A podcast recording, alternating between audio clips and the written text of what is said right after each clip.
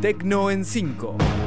Para que no te quedes afuera del mundo 2.0.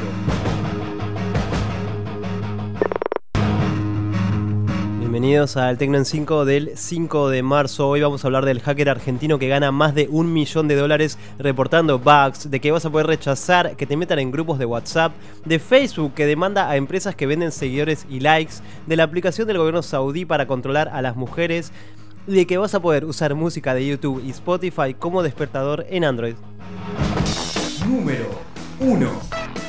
Y comenzamos hablando de Santiago López, un hacker autodidacta de 19 años que gana un millón de dólares por reportar vulnerabilidades a diferentes empresas informáticas como Twitter, Verizon y Amazon, entre otras. A través de la plataforma de HackerOne encuentra diferentes programas de recompensas por descubrir bugs y desde entonces se ha dedicado a encontrar tantos como sea posible.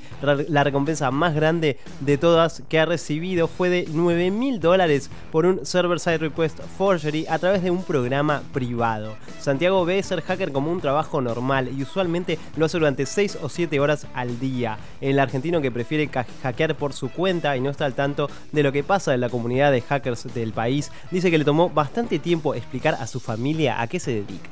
Número 2. Y ahora hablamos de WhatsApp porque hace algunas semanas sabíamos que iba a permitir a los usuarios evitar ser incluidos en grupos, pero era solamente un rumor que ahora se vuelve una realidad. Por el momento nadie puede rechazar de antemano el ser incluido en un grupo, por lo cual las opciones se limitan a salir del mismo o silenciarlo. Pero con la nueva funcionalidad del mensajero se incluyen tres opciones para poder elegir quién puede incluirte en un grupo en el caso de que figure en nuestros contactos o no. Por el momento está disponible en una versión beta de la aplicación. Número 3. Y ahora hablamos de Facebook, porque Facebook e Instagram demandaron a cuatro personas de la República Popular China por vender cuentas falsas, me gustas y seguidores en las redes sociales. Nunca antes la compañía había denunciado a otra empresa por este motivo. Al parecer, las firmas objeto de la denuncia habían llevado a cabo estas prácticas ilegales no solo en Facebook e Instagram, sino también en otros servicios online como Amazon, Apple, Google, LinkedIn y Twitter. Así, al menos lo señaló Facebook en un post publicado en la plataforma forma. Resulta extraño que Facebook lleve a cabo una acción como esta únicamente contra una compañía radicada en China, sobre todo cuando se han denunciado constantemente su permisividad ante la compraventa de usuarios y likes en plataformas como Instagram. Número 4.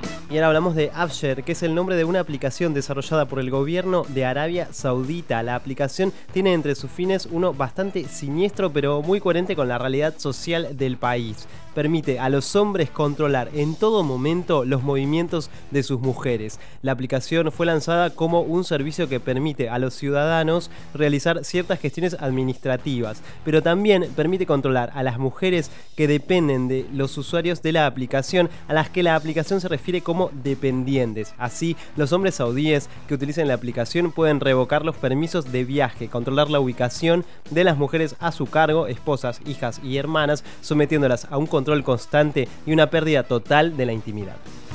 Número 5. Y ahora hablamos de la actualización del reloj de Google, porque ahora vas a poder despertarte con música de YouTube o Spotify. El reloj de Android no es una aplicación que tenga muchas actualizaciones, pero la última puede resultar interesante para más de uno, ya que se va a poder configurar con tu música favorita. Anteriormente, anteriormente solamente se podía hacer esto con la aplicación de Spotify, pero ahora también es posible hacerlo con YouTube Music y Pandora. Para poder configurar las alarmas será necesario tener una cuenta en estos servicios.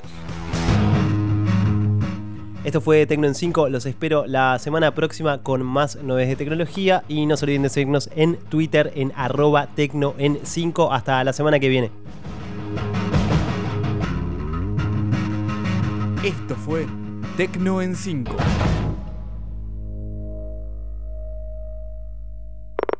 Este es un podcast grabado en el estudio de Radio La Otra.